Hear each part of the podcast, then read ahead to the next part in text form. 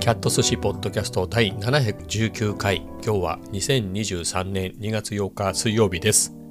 ちょっとねここ何日か、えー、当日どころか、えー、翌日の朝。しかも隣の家の工事が始まった時間帯からね結構早くから始まるのよ、えー、から、えー、収録していたりしましたが今日はねバッチリ、えー、今6時20分かな、えー、6時まで働いて6時20分ということでね、えー、早い時間から収録を開始しています。家族もね、えー、息子も学校で、奥さんも仕事でまだ帰ってきてないので、まあ、かなり静かな状態でね、えー、収録できるかなと思います。あの、まあ、ただね、あの、まあ、歩きながらなんだけれど、まあ昨日、おととい、その工事をね、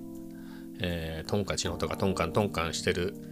えー、中で収録したんですけど、まあ、中でっつったって別に工事現場であの収録してるわけじゃないけどね。でも肉肉眼じゃないね。何ていうの？耳にはトンカントンカンやったのが入ってくる。まあそんぐらいのシチュエーションで収録していたんだけど、まあ、の歩きながら散歩しながら聞いた感じで言うと、まあ、全然気にならなかったですね。えー、まあ散歩してるとね他のいろいろなノイズも入ってくるからっていうのもあるしあとはあれかもしれないですね。この手話の MV7 が、まあ、指向性が、えー、あるので、まあ、それでそういうノイズを拾いにくかったのかもしれないなと思って。はい。まあその点は良かったなと思います。はい。でね今日はね天気はどうだったかね。えー、まあ晴れといえば晴れていたような。でも曇りか。曇り時々晴れ。晴れ時々曇り。まあみたいな天気ですよね。で気温はでもね12度とか言ってたんだけどなんか思いのほか、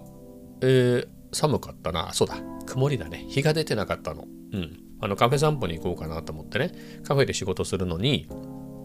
出た時に、まあ、12度ぐらいっていうから全然薄着でいいかなと思って昨日みたいな格好で行ったらすっごい寒くてこれはまずいなと思ってね。やっぱり戻ってあのユニクロのボアのやつを中に着てね、まあ、それでえー、まあ、おかげさまでっていうちょうどいいぐらいだったんでなんか思いのほか寒かったなと、まあ、だから昨日暖かかったっていうのも、まあ、気温そのものもあるけれどやっぱりあの日光ね。日光太陽の力ですよ、まあ、それで暖かかったんだなみたいなことをね思いました。はい、えー、なんですけれどまずね今日は何と言ってもね2月8日ですよ。2月8日。2月8日といえば、なんだろうね。なんだろうねじゃないんだ。あの今日はね。つまりあの待望のね、数学 2B の本の発売日なの。うん。で、日付が変わったタイミングで発売開始になったのは見てたの。あと昨日まで予約だったのね。なんだけれど、その、僕は Kindle 版が欲しいの。なぜかっていうといつでも見たいからだって行ったり来たりするでしょ？あの、まあ、数人やってるけど、あれ数1でどうだったっけ？みたいなね。数1でやるような範囲で疑問が起きた時に、まあ、ググってわかるとか、そういうのもあるけれど、やっぱりね、せっかく本買ってるから、そこでもう一回解説見たいなとかいう場合があるんで、えー、その手の勉強にまつわるものは全部 Kindle で買いたいの。そうするといつでもね、いつでも見られるし。えー、ということで、ね、あとは気が向いた時にね、いつでも勉強できるでしょ？まあみたいな感じで Kindle 版が欲しいんだけど、予約の段階で Kindle 版が出ないのよ。ね、普通 Kindle 版、普通の、まあ、Kindle 版も発売日に同時にバーンって出るやつの場合って、予約して、ポチって注文しとくと、販売開始になると、えー、自動的にダウンロードみたいなね、そういうことがあるんだけど、そういうのも一切出てこないから、ちょっと Kindle 版は何日かとか、えー、時差があって遅れるのかななんて思ってたの。で、朝起きて見た時にも、Kindle 版なかったして、これどうしようかな、もう、こうなったら、えー、すごく役に立つ本だしね。紙で持っててもいいかななんつって。両方買ってもいいかななんて言ってね。思ったんですけれど、まあ、そんな中で、まあ、でも慌てずに、まあ、スイッチ A の復習4回目、えー、続きやってもいいかななんて思いながら、まあ、さっき言ったようなねカフェ散歩に行ってサライ骨ついて、えー、まあ、一応念のため見てみようかなって見たらあった。Kindle 版が販売開始になってて。もうね即ポチですよ即ポチ。即ポチしてやったと思ったらねなんかね僕のクロームなんか調子悪いんだよね。なんか変なクッキーとか関係ないやつはなるべくブロックするようにしてるんだけどでも普通に Amazon で買い物できるぐらいにはねクッキー残してるんだけどな、まあ、なんか買えなくて、えー、まあサファリから買いましたけど。いやいやいやいやついにね、えー、数 2B まあ、数 2B 全然やったことないわけじゃないですよ。あのこの学び直しの一環としてね別な本でえっ、ー、とねえー、数2の本を持ってるんで、まあ、もしくは数2ですっていう本で言うともう一冊先に買ったやつがあって、えー、他にそのアルゴリズム×数学ってやつは当然数2の内容も入ってくるし、えー、あとは何だっけかな本当に数学っていう本で言うとだいぶ前に買ったえっと機械学習を理解するための数学の基本っていうね。よく買ったな俺これっていうね。はい。あよく買ったな俺これっていうのはえー、今ね数1とか学び直して数2まで来た僕が、えー、この本を読むならわかるけれど。それもやってない段階でねよく見に行ったなっていうのね。はい。まあ、それなりにその基本の最初の方は理解しましたよ。まあ戻ってきますけれどね話は、えー、っていうのでまあ、そういう中で言うと数人の本自体は持ってはいますと。数人がっつり数人の本っていうのは持ってるんですけどただ本命はねこの高校の数学 1A が1冊でしっかりわかる本。これと同じテイストっていうか同じ本の数 2B 版が欲しかったっていうところでね。それがまだ出てなかったので、まあ、出るかもしらんしあ出るのかどうかもわからないし出てないしということででもね数 1A やったら次数 2B 行きたいでしょということで、待ってもしょうがないんで。で、Kindle 版って意外と選択肢が少なくてね、受験生の人結構がっつりしたやつ使うじゃない。チャート式なんとかとかさ。ね、そういう人が普通勉強するでしょ。数2とか、数3とかって。なので、あんまりなくてね、なかなか僕みたいなのが使うやつが。まあ、ということもありありで、えー、なわけで別な本を買ったんですけれど、それがね、なんだろう。あの指導要項みたいなのって教科書って結構変わるんですよね。何年かの間に結構変わるのよ。で、えー、その本は数二の本は結構古いんだよね。別に10年前とかではないんだけれど結構今とは内容が違ったりして、まあ、別に内容が違うっつったってそれは範囲が違うだけでね間違ったことを教えてるわけじゃないんでいいんですけれどまあそういうこともありでね買ったはいいがあと本当にやっぱ相性があるんですよねこういうのって。その僕はこのしっかりわかる本一冊でしっかりわかる本っていうねこのシリーズこの算数数学のシリーズにすっかりぴったり息が合っちゃってるんでね。やっぱ他の本になるとよくわかんないなみたいな。はい、えー、ということもありピンとこなかったんですよね。まあ、その割結構読んでんな なんですが、えー、まあこっちはねどっちかっつうとあこれじゃなくてね前持ってた方はリファレンス的に何だろう使うとか他のね、えー、新しく買った本の本で勉強したことの、えー、他の問題集問題集とは違うけど他の切り口でどう説明してるとか他の切り口での、まあ、練習問題を使うとかまあそんな感じで、えー、使おうかなと思います。もう本当に最初の方ってあれですよね、えー、三次式の展開とあと因数分解なんだけど、まあ、なんかこれがね、まあ、ただ覚えるだけじゃない。なんか同じこと書いてあるんだけどなんか分かりにくかったっすね。うん。まあ分かりにくかったんでこの本が何の本かは何ていう名前の本かは言いません。いい方の方はねあの言いますけどなんで新しい方はねやっぱりえ馴染みがあるね、えー、著者の同じ、えー、フォーマットで作られた本なので非常に分かりやすくて。な同じことを教えてるはずなのにね全然スイスイスイと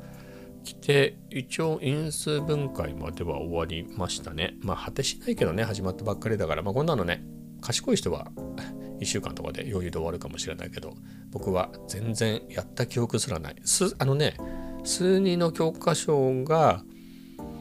まあ、学校で買うからねあった記憶はありますよ。3 5 6年前に。見た見た記憶はあるよね。授業でやってんだから。でも中身が何だったか全然記憶ないですからね。まあはいなんですが。まあでも内容も違いますよね。もう3 5 6年前の数字と今の数まあ大体はかぶってるだろうけどね。うん。まあというわけで、えー、始まって。結構ねボリューミーですよ。これどっちがボリューミーってまあ同じだよね。数 1A まあ数 1A がまあまあ数 2B まあ数 2B の方が難しいには決まってるとは思うけれど。しばらく楽しみ。そうですね。あのねスイッチ A を最初にやった時よりはあこっちの方がなあの難しいんで当たり前だけど。その簡単だとかはないけれどあの勉強の仕方が僕なりに合ったやり方が分かったなっていうのとあとはあれですよね。あの YouTube とかでそのあの塾とかね予備校のいいコンテンツがねあの教科書に沿ってあるんでまあ、そこでまた別な切り口で説明を聞いたりとかね、えー、そういうこともできるし、まあ、なので理解できるんじゃないかな。はい。うん。本当にこれ、まあそうだよね。長いよね。長いより1年かけて学生習うんだもんね。まあ受験生だったらもっと早巻きでやっていくんでしょうけれど。うん。まあいろいろ頑張ってね、えー、やっていきたいですと。まあ気が早いですけど、数3ってどうしようかなみたいなね、本当に受験生向けの本しか売ってないから、うん、まあでも、数2が分かってからね、こう2週3週して理解してからでも遅くはないかなと。遅くはないっていうか、あの、理解できないと思うんでね、まあそうせざるを得ないんですけれど、まあせっかく数 1A をね、えー、3週4週したので、数2も頑張っていきたいなと思って、はい、いや非常に楽しいですよ。ね。本当は3周した段階で次にやりたいなと思ってたけどね。まあ本が出るっちゅうから待つかみたいな感じで、えー、4週目をね。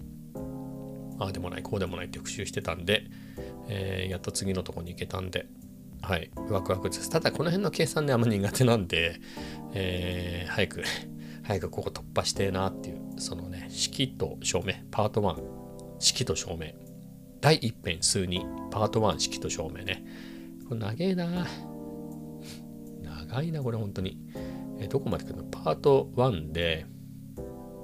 12ですね。えー、式と計算についての用語を復習する。まあこれはね復習だからいいとして3次式を展開する。3次式を因数分解する。分数式の掛け算と割り算、えー、分数式の足し算と引き算。正式の割り算パスカルの三角形と組み合わせ二項定理とはみたいな感じでね。そういう粒で12あって、まあ、それがパート1なんですけどでそういう大きいくくりのパートが えっと9まであるのかなこれ。そうですねパート9まで。パート9までだけどこれあれなのかな？B でまた分かれてるとかそういう罠があるのかな？あないですかね。はい。まあ、全部で9ですね。どっから B に入るのかなこれ普通に B の本って書いてあったけど、これどうなんどうなんだちょっとわかんないわ。前の本、あ、でもちゃんと確かどっか数にってあったと思うんだけどな。えー、どこからが数に B、B、数にじゃねえ、数に B じゃない。どっからが B、あ、これか。パート8から B みたいですね。数列っていうところからなんかね、ベクトルが新しい、去年度からベクトルがね、なくなったらしくて、数になくなったらしいつか、なくなったっていうんで、これはどこに行ったんですかね。数3に行ったっていうこと？ね、数3に行ったのか、新しい数 1A で習うのかね。数3に行ったんだよね、きっとね。うん。どこ行ったって感じですけど、まあ、ベクトル自体はね、あのなんだっけ、なんて読むの、あの、忘れちゃったけどあのクーセラ Coursera、えー、の Machine Learning のやつで、えー、やったしあとはさっき言った、えー、機械学習の本で、えー、ベクトルも出てきたしで、まあ、普通にいろいろやってったらまた出てくるから、まあ、そこで勉強すればよろしいかなということではいと思います。これどうなんですかね？だから数 1A をやった時ってもう算数まで遡んないとできないだろうなっていうことで遡って中学のも正直怪しい中でね、まあ、それは何日かで終わりましたけど小学校中学校はね。っていう中で数 1A まで来てやるそばから忘れていくみたいな、えー、それで今でも昨日やったことがちょっと自信ないぐらいだけどね。っていう中で数 2B ね。だから数 1A は待って2ヶ月半はか2ヶ月半待ってね1月の年末年始に始め年末年始もね特に確か年明けてから算数始めたんですよね去年の。なのでそこからででも3末あれいつかな。3末もうちょっとかかったかな。って考えると今からやってね2月上旬でしょ？1ヶ月半。今期中に終わるかね今期で。今期は早い。まあいいのよ。駆け足で一旦一周。駆け足っていうかまあ一周してね、まあ、何周もして理解するって考えると1周目どれぐらいで終わるかなみたいなのがね。はい。ちょっと気になりますが。まあ楽しくやっていきたいなと思います。はい。次の話題でいくとまたまた YouTube の話でもしますか。まあ動画ね自分の日々っていうとそういうのなんであのね今のね、えー、最新回が190本目かな。なんですけれどこれが水族館のやつで、えー、これ3日4日ぐらい経つのかな公開して。確か土曜日金曜日でも木曜日に行ってだから土曜日に公開したのか。なので今時点であ4日経ってますね。えー、今日の深夜ぐらいでいつかっていうねそろそろ次の出さないとっていうような、えー、それぐらいのタイミングですけれどまあこれ自体は非常に気に入ってますと。っていう中で次のね、えー、Vlog も作らなきゃっていうことで撮影自体はしてますよと。えー、なんですが今日ね久々あのー、外で撮りました。あ外ではいつも撮ってるけれど外でね公園とかであの誰もいない時にねあのちっちゃい公園で、えー、自撮りしながら喋ったりっていうのをやるんですけどそれ久々やりました。あの 35mm のレンズについてねノーアイデアで行ったんでせっかく久しぶりにやってみようかなと思ってやったんですけれどうん。まあまだねデッキは見てないのね、えー、カフェに行って、えー、見るってわけでもね仕事で行ってますから、だったんだけれど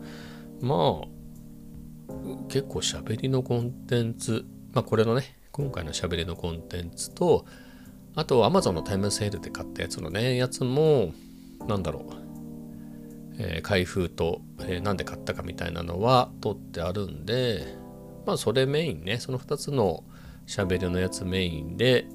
まああとはカフェ散歩、まあコーヒーとチャトラと、まあそれが映ってる感じでまとめようかなと思いますね。うん。まあ、結局、まあ、やりたいようにやるしかないんだけれど続かないんでね、まあ、日常のってそんなに変わり映えしないしあと最近あのルフランねルフラン好きなんだけどダイエット中ね絶賛ダイエット中ですよ絶賛ダイエット中なんでルフランでケーキを食べないって選択肢はないんで、まあ、行かないに越したことはないなと。うん。で、行ってないんでね。ってなると、まあ、リベルテとサラエボしか映らないみたいな、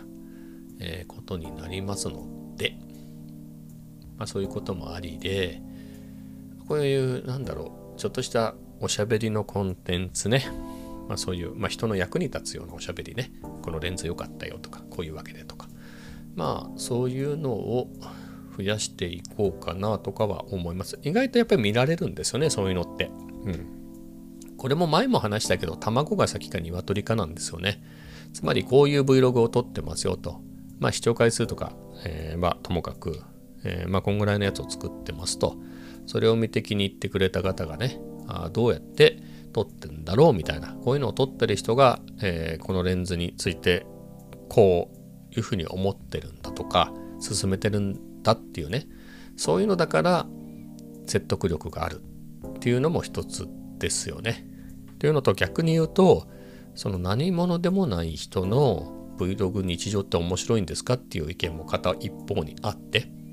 であればこんな風に何か動画にまつわること、写真にまつわること、まあ、ガジェットにまつわること、えー、それなりに役に立つことを言ってる人が、えー、日常のね、えー、どんな暮らししてんのかなっていうので、Vlog やってる。ああじゃあ面白そうだから見てみようなのか。どっちがどっちなのっていうのは悩みですよね。そんなの気にしないで好きなようにやるのがいいのかなと思うんですよ、うん。まあ、結論っていうとね、えー、なのですが、まあ、最近はずっとね Vlog ばっかり本当に Vlog、Vlog、Vlog、Vlog っていうのでやってきてたので、まあ久々そっちのね、えー、まあレビュー系みたいなのもね、レビューとはまた違うけど、うん、まあそういうのを増やしていこうかなっていう話ですね。あのー、5本ぐらい前、多分今年に入ってからだな。あのー、レンズについてね、喋ったんですよね。α7-4 で使っているレンズ。えっ、ー、と、20mm、35mm、タムロンのズーム、2875のね、ズーム。あとは、あんまり α7-4 で使ってるわけじゃないんだけど、使わないわけでもないっていうことで、あの、E11mm、F1.8、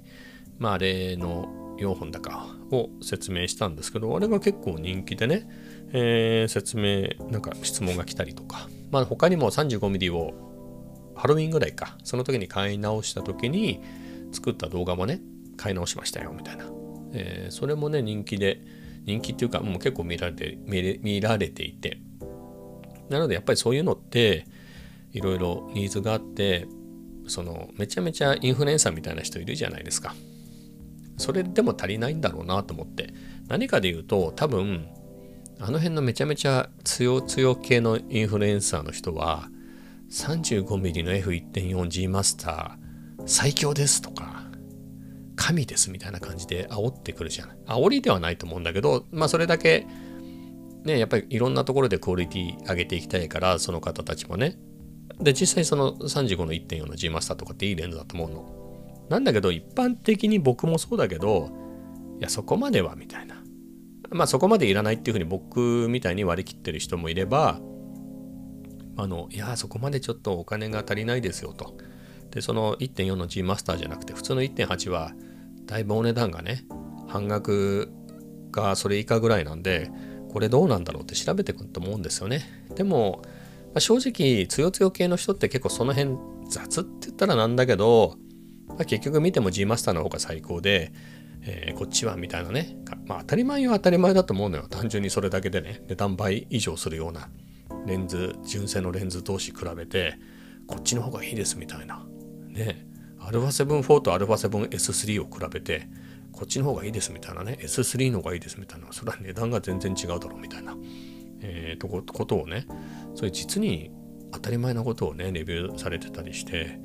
そういうことじゃねえんだよなみたいな。そういうことじゃねえんだよなっていうか、うん、そっちじゃなくてその安い方で十分っていう、えー、背中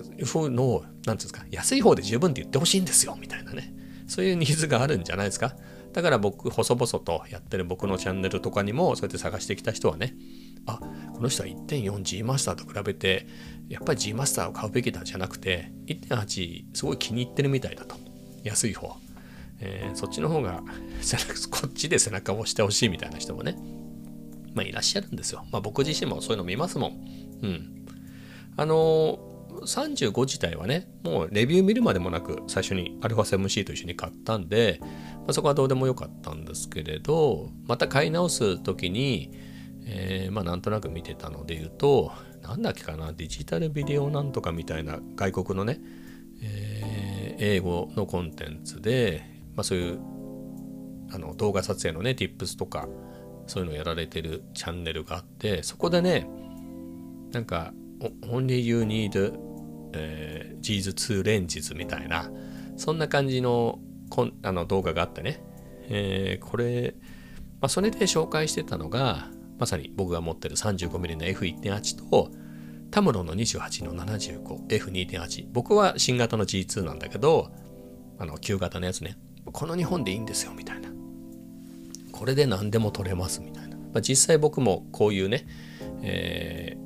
感じの2本のレンズで大体の撮影は間に合わせてますよなんて言って、まあ、その人ガチプロなんでもちろんめっちゃ高いやつも持ってますけれど、まあ、でもこれで十分ですよっていうね。うん。えー、みたいなこと言われててそうだよなとか思って。はい。まあな感じですかね。まあ昨日もこんな話したっけ？もう覚えてないんだけれど。まあそういうわけでね。まあそういうコンテンツもね挟みつつやっていきたいなと思っております。で、まあ、機材的にはねもう本当に満足してます。まあこの辺もね、動画で言っちゃった方がいいのかなと思いますけど、この FE の 20mmF1.8G ね、このレンズめちゃくちゃいいし、あと 35mm の F1.8、もうこの2本で、まあ、大体のことはできるし、あとはね、あのタムロンのね、2875どうするんだみたいな、これ売って何か買おうかなみたいな話はしてます、して、よくしてるけれど、まあ、実際最近どうなってるかっていうと、今僕の右斜め上ぐらいにぶら下がってます。何かっていうと、まあ、ZV-10 にくっつけて、あの、俯瞰撮影用にしてますね。あの、なんだろう。あのね、ブラックのデスクマットを買ったんですよ。90×45 ぐらいかな。そんなにじゃないか。もうちょっと短いか35ぐらいの、まあ、デスクマットを買って、まあ、この上でね、まあ、レンズなりなんなりを、あの、その、デスクマットを背景にね、俯瞰撮影でこうやってやりながらやるとね、部屋で、その、自分の顔を映すのは別に構わないんだけどそうすると背景とかに意外とね映ってはいけないとまでは言わないけどあの脱いだ T シャツが乗っかってたとかね後ろのあのソファーにとかなんかなんか背景うるさくなるなみたいなね気になるようなものが乗ってたりする時あるんですよ。えー、に比べるとこの俯瞰撮影だとねまあ気をつけることって言えばもう目の前に見えてるでしょ？あのデスクマットはね。なので、まあ、撮影前に、まあ、ウェットティッシュなりでね、デスクマットを一応拭いて、汚くなってないかなというのを見てね、まあ、それだけで済むし、まあ、顔とか背景とかね、気にしなくて去って撮影できるので、まあ、あと、まあ、別に僕はね、よくよく顔出しもしてるんで、絶対顔出したくないとかいうわけではないんだけど、まあ、見たいかどうかっていうのもあるんでね、そんなにいつも顔出す必要はないかなと思うんで、はい。まあ、そういうので、えー、ZV-10 ね、とタムロンで。前で言うと、キットレンズね、1650の F3.5、5.6みたいな、確かそんなズームレンズがキットでついてきて、それ持ってるんだけど、やっぱ部屋でね、撮ると、で、しかも開放側じゃなくて、あの、デスクマットの大きさ的に、そこそこズームしないとちょうどよくならないのね。あの、デスクマット以外が映っちゃうの。ってなると、意外とね、35でも遠いんだよね。あ、APS-C だから35ぐらいでいいのかな。まあなんかそこそこズームしなくちゃいけなくて。ってなると、やっぱ F2.8 通しなんで、タムロンはね、あの暗くならないわけですよ。シャッタースピード、ね、えー、まあ、なんつうんですか？F、シャッタースピード下げなくてもいいわけでね。で、ISO も上がらないしで、まあ上がらないというか変わらないってことだよね。コンスタント F2.8 なんで、えー、そういうところがね、地味に便利だなと思って。まあこんな感じでね、使ってます。まあここをがっつり α7-4 で撮ってもいいんですけどね。まあ今のところ ZV-10 でちょうどいいかなっていうので、はい、非常に気に入って使ってます。まあそんな感じで、えー、そうなるとね、11mm どうすんだみたいなのもあるけど、まあ別に慌てて処分するほどのものでもないし、めちゃめちゃ高くなってたら売ってもいいかなと思うけどね。まあ何か代わりになるようなものが欲しければ、まあそこで言うと、まあ、悩みだね。単純に他に欲しいレンズがあるんであれば、このタムロンも含めて 11mm、あとはもう何だったらパンケーキもね、レンズも一緒に売っちゃって、まあ、シグマの1850とかね、あれを買って ZV-10 につけて俯瞰撮影用にすると。あれも F2.8 投資なんでね。で、50mm まであるんで、まあ、全然余裕ですねと、この今の俯瞰撮影の使い方だと。で、F2.8 投資だしね、そこは同じ条件ですねと。で、あとは差額で、えー、残ったお金で何か α7 4用にね、欲しいレンズがあるんであれば、それを買っても良いかなとは思っていますが、まあ、ただ、そういうレンズがないっていうね、まあ、別に。はい。なので、まあ、変に動かずこのままでもいいかなって感じですね。はい。まあそんな感じで満足しております。これもちょっと脱線しちゃおうか。カメラの話ね。せっかくなんで。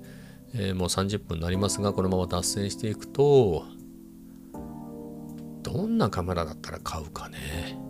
だって α7-4 ってまだ1年経ってないのね僕買ってから5月に買ったんで今2月でしょなので全然、まあ、機能的に足りないっていうのは僕自身はないですねあの非常に色とかいろんなのも含めて、えー、大満足なのであと使ってるとはいえねめちゃめちゃその何万枚も撮ったとかそういうのでもないから、まあ、全然下手ってないしね、えー、なのでそういう観点で買い替えるっていうことでもないしってなるとうんないね。もっともっとね部屋でガンガンガンガン撮るとかそういう時に ZV-10 ではなく FX30 の方がいいですよとかまあ、FX30 まではいかなくてもっていうので、今まだ売ってないですけどね、FX30 のその下。でも動画機として ZV-10 よりははるかによく映って、まあ、値段もそれなりのね、まあ、10万円とは言わないけど、まあ、10万円台で買えるみたいなね。10万円台っていうのはその19万までね。の話で、まあ、できれば15、6万でっていうね、まあ、そういう価格帯のあとなんだろう。FX30 も α7-4 もそうだけど新しいメニューのね UI で。新世代のねメニューの UI であとはピクチャープロファイルなんかもね。あとはなんだっけピクチャープロファイルもそうだけどクリエイティブルックだかかな新しい方は、まあ、それに対応しててね色が色味があの α7-4 と合わせられるとか、まあ、そういうのがあれば欲しいかなみたいなところは思うけれどまあでも実際のところね俯瞰撮影するぐらいなんでで背景がしかも黒。なんでまあそんなに色味がどうのこうのっていうほどでもないのでまあ不自由ないんですよね。だから ZV-10 を α7-4 の代わりに持ち出して、えー、手ぶれすんなみたいなとかオートフォーカスかとか。まあオートフォーカスは全然 ZV-10 問題ないですけどね。えー、使い勝手とかそういうことをうんぬん言うより言うこともねないですからね持ち出さないから。まあそうなるとと買うものないね。まあひょっとしたらだよ。あのワイヤレスマイクのいいやつが出てね。それを下取りにだあの他のねいらないレンズを下取りに出してそっちを買うみたいなのもありかもしれないですけどね。まあ先のことはよく分かりませんけれどまあ、機材ね、特にカメラ本体とレンズについては、非常に満足しちゃったかなっていうところですね。まあ、気になるもので言えば、50mm がね、出たんだけど、まあなんかちょっと期待してたのとは違いましたね。まあ、まだ噂レベルだけど、ソニーのね、50mm1.4 G マスターが出るっていうんでね、まあ、20万ぐらい余裕ですんじゃないの？うん、多分20万ぐらいじゃない ?35 のとか24の G マスターももうそんぐらいになっちゃったでしょ、値上げして。えー、って考えるとこれからね何だろうまたまたインフレが続くことを考えるとその辺見越した価格帯にしてんのかなと思うしであると、まあ、20万ぐらいいくんだろうな日本円は。ってなると、まあ、50ミリっていつからそんな偉くなったんだと50の1.4は。うん。中期がね非常にするんですよ。ちょうどいい感じの50ミリの F1.4 出せやっていうね。まあせめて G でしょ G。うん。まあ、あまり安いレンズ出してもしょうがないんだろうけど、G でね、10万ぐらいにしとけよと。うん。まあ、大きさ的にも、この20の1.8ね、F1.8、まあ、50なんだから、まあ、ギリギリここの大きさ許すけど、67mm のフィルター系でね、えー、こんぐらいで、まあ、本当に G レンズっていうクオリティでいいんで、まあ、それぐらいで、ね、よく映るレンズでいいんだよね。そういうの出してくれればいいんだけど、残念ながら張り切っちゃって。だからちょうどいいのがないのよ。55の1.8のサイズっていつ出したレンズだよみたいなね。昔のレンズで引っ張ってるけれど、値上げばっかりしてね。まあ、あれも、ちょっと僕的にはあまり好みじゃないな。すごい評判はいいけれど、まあ、今更かなっていうのが正直なところですね、僕的には。なので、まあ、しかもあれ55でしょ？もう50で。まあ、1.8でもいいんだけど、50の1.8あるけどね、僕もね、去年買って4ヶ月で売っちゃいましたけど、まあ、あれは好きな人は好きだよね。ほんわりとした写りが。まあ、あれはあれで好きな人にはいいんだけど、まあ、もうちょっとちゃんと映るね。普通に。あのだから35の1.8とか、ああいうラインナップで50の1.8をね、真面目に作ってほしいね。それで、まあ、それで7万とかだったらいいんじゃないの？サイズと一緒ぐらいのね。あの、何の玉もなしには買わないですよ。頭のを売ればいいとか、あの、11ミリを売れば、今だと11ミリ4万ぐらいで売れるんで、まあそこで3、4万出して買えるんだったらいいかなぐらいのね、えー、ではありますけれど、うんまあ、そんぐらいの価格帯で出てくれたら、まあ、そこでちょっと脱線しましたが、期待していたのがシグマなのよ。シグマの51.4が出るっていうんでね、出たの実際。昨日出たんですよ。なんだけど、ちょっとね、シグマのあの、最上級、最高級ラインナップで出ちゃったんで、えー、まあ、なんだろう、値段はまあまあまあ、十何万がだからいいかなとは思うんですけど、でかい。でかいんだな。でかすぎだよ、シグマ。うん。まあ、しょうがない。そこはね、最上級のラインナップなんで、もう釣り、もうとことん追求してでかくなるのは、まあ、それはそれで全然いいんだけど、まあ、僕が期待してたのはね、えー、もうちょっとだから85の1.4なんてね85の割にはすごく小さかったからそういうノリで50のね1.4を出してくれたらねうん、まあ、非常に良かったなと思うんですけどまあ期待が2つとあまあソニーはまだ出てないんでねあれですけどまあでもどうやら1.4の G じゃなくて G マスターらしいっていうんでね、まあ、そういう点では、えー、残念って感じで。うんかな。ほんとね67万だって35って今7万いくらするのかな新品で。まあそんぐらいの価格でもいいんでね。あのそれに見合った。本当に 35mm1.8 ぐらいでいいんであれすごく映るんでねそんぐらいの 50mm 出してほしいよねフルサイズのフルサイズのミラーレスですよ昔で言えばね、まあ、FM2 でも何でもいいけどそういうのじゃないであればねちゃんとした 50mm 欲しいかなっていうのがはい思っておりますまあ出て、まあ出たら買おうかな。はい。まあそんなところですね。まあめちゃくちゃ欲しいわけじゃないですよ。はい。なんかあまり使わないレンズもあるからそれを売って買うちょうどいいのがないなっていうから言ってるだけの話なんですけれど。まあそんなところですね。はい。今日は随分長くなりましたが、この辺で終わりたいと思います。それではまた明日。